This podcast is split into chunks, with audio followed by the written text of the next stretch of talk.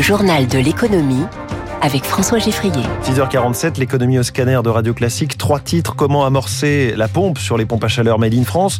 À qui a finalement profité le sabotage il y a un an des gazoducs Nord Stream? Et puis on verra pourquoi Joe Biden s'invite sur un piquet de grève dans une usine de voitures du Michigan.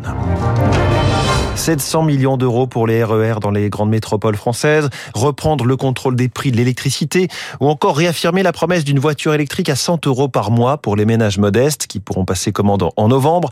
La liste des mesures de la planification écologique nous prendrait euh, toute la matinale, mais nous avons choisi de nous arrêter notamment sur celle-ci, les pompes à chaleur, qui sont visiblement la nouvelle norme en matière de chauffage. Emmanuel Macron veut en tripler la production française pour en produire plus d'un million par an, ce qui demande, Zoé Pallier, une vraie restructuration de toute la filière. Ils ne sont que trois industriels à produire aujourd'hui des pompes à chaleur avec au moins 50% de composants français. Parmi eux, le groupe Intuis vient d'inaugurer un nouveau site pour répondre à la demande. Éric Baudry, son directeur des affaires publiques. C'est une extension qui nous permet de produire un peu plus de 30 000 pompes à chaleur, ce qui est loin d'être suffisant compte tenu des objectifs des prochaines années. On peut acheter de nouvelles machines, pointe cet industriel. Le problème, c'est de recruter. Nous avons 200 postes à pourvoir en CDI. Donc nous embauchons aujourd'hui du personnel que nous formons. En France, 30 000 plombiers qui installent aujourd'hui des chaudières à gaz vont apprendre à poser des pompes à chaleur. Pour Laurent Rogel, président du groupe Airwell, il faut aussi investir dans la recherche et l'innovation. La production asiatique est dans tous les cas extrêmement compétitive, donc il faut vraiment se positionner en tant qu'industriel français sur des produits bien plus efficaces d'un point de vue énergétique, travaillant aussi pourquoi pas sur les nuisances sonores que les pompes à chaleur peuvent produire et répondant aux attentes du consommateurs européens. Pour relancer la filière, le gouvernement veut lui rapatrier la production de composants, en priorité celle des compresseurs, une pièce essentielle des pompes à chaleur que personne ne fabrique aujourd'hui en France. La planification écologique euh, analysée par euh, François Vidal des Échos, ce sera à 7h10 ici même, mais aussi avec l'invité de David Abiker ce matin, l'économiste Philippe de Sertine, à 8h15. Le Haut Conseil des finances publiques, rattaché à la Cour des comptes, sévère avec le manque d'ambition du gouvernement sur la réduction de la dette publique, jugée peu ambitieuse et manquant de crédibilité, selon son président Pierre Moscovici. Vont-ils dire oui à la demande d'Emmanuel Macron dimanche soir sur TF1 et France 2 de baisser leurs marges? Les raffineurs, mais aussi la grande distribution et les réseaux de stations-service sont convoqués à Matignon en fin d'après-midi. Problème, Céline Cajoulis, ces marges se décident en fait loin de Paris. Le prix du raffinage en France n'est pas fixé par le raffineur, mais par le marché européen coté à Rotterdam.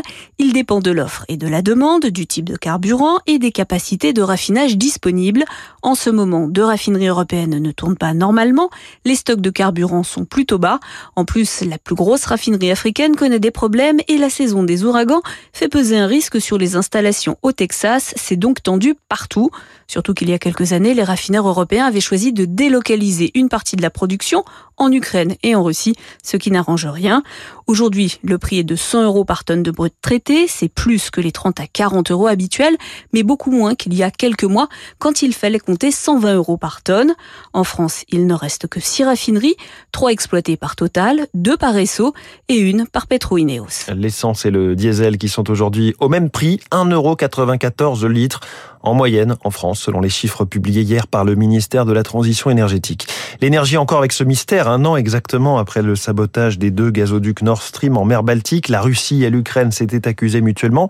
Ce qui est sûr, c'est que d'autres pays ont su profiter de cette situation pour fournir du gaz à l'Europe. Éric Kioch. Il y a un an, personne ne s'attendait à une telle opération. Le sabotage de Nord Stream a agi comme un catalyseur, explique l'économiste Patrice Geoffron. Le plan euh, mis sur la table par la Commission dès le mois de mars 2022 euh, prévoyait euh, d'arrêter les importations de gaz euh, de Russie d'ici 2027 et en fait on les aura divisés par quatre dès l'année 2022. L'hiver approchant, l'urgence était de faire tourner les usines, de chauffer les ménages. L'Europe a donc multiplié les partenaires, quitte à payer deux à trois fois le prix d'avant la guerre en Ukraine, avance le géopolitologue Francis Perrin. La Norvège est devenue le premier fournisseur de gaz de l'Union européenne. D'autres pays également ont pu profiter. Pensons à l'Algérie, le Qatar. Tous ces acteurs sont évidemment parmi les bénéficiaires de ce qui se passe depuis un peu plus de 18 mois. La part du gaz américain, lui, est passée de 5 à 20% de notre consommation, mais les grands bénéficiaires restent les énergéticiens. Ils ont des contrats de long terme à bas coût avec les pays producteurs et ont profité de la flambée des prix, analyse l'expert en énergie Nicolas Meillan. Si vous regardez par exemple le chiffre d'affaires d'une entreprise comme Engie, Engie avait un chiffre d'affaires entre 55 et 60 milliards d'euros. L'an dernier, ils ont fait 94 milliards d'euros de chiffre d'affaires. Un bond de plus de 62% sur un an. Eric Koch pour Radio Classique. Euh, le gaz qui est aujourd'hui largement redescendu sur les marchés à 43 euros le mégawattheure aujourd'hui. Le pétrole, en revanche, reste haut à 91,50 dollars le baril de Brent. Les marchés financiers, le Dow Jones hier a progressé de 0,13%, le Nasdaq a gagné 1,5%, le CAC 40 a reculé de 0,85% à 7123 points. Le Nikkei euh, baisse d'un pour cent en ce moment, l'euro vaut 1,0592. Que va donc faire un président des États-Unis sur un piquet de grève? Joe Biden est attendu devant une usine de voitures du Michigan aujourd'hui après dix jours de conflit salarial dans l'industrie automobile.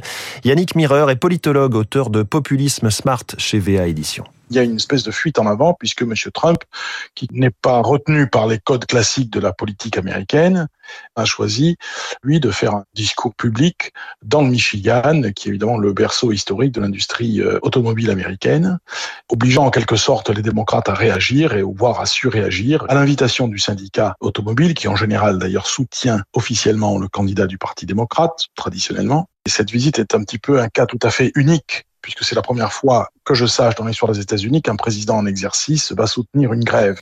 Et hier soir, le géant Ford a annoncé suspendre la construction d'une usine de batteries électriques. Officiellement, ce n'est pas en lien avec la grève, mais c'est en lien avec une interrogation sur la future rentabilité du site. Air France KLM fait ses courses, 50 Airbus à 350, 400 passagers, rayon d'action de 16 000 km. On ne connaît pas le montant du bon de commande, mais le prix catalogue est de 16 milliards de dollars.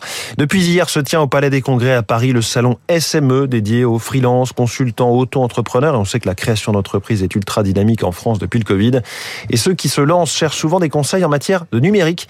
Cela concerne tout le monde, explique Alain Bosetti, le président du salon SME. Les jeunes entrepreneurs maîtrisent déjà une bonne partie des codes du digital, mais ça ne suffit pas. Le digital, ce n'est pas que LinkedIn ou TikTok, c'est également savoir euh, créer du trafic vers un site web, ça veut dire également savoir brièvement exprimer ses idées, comment euh, choisir le nom de son site, l'URL de son site, comment se faciliter la vie, parce qu'un entrepreneur ne peut pas être expert de tout, et donc euh, il doit se concentrer sur son cœur de métier, qu'il soit euh, forgeron ou consultant web, et il faut qu'il fasse appel à des compétences et à des conseils extérieurs. Et puis il nous parlait déjà par écrit, voilà que ChatGPT va se mettre à la parole comme vous et moi, c'est-à-dire à, l'oral. Il sera capable notamment, si vous lui envoyez une photo de l'intérieur de votre frigo, de vous suggérer une recette de cuisine.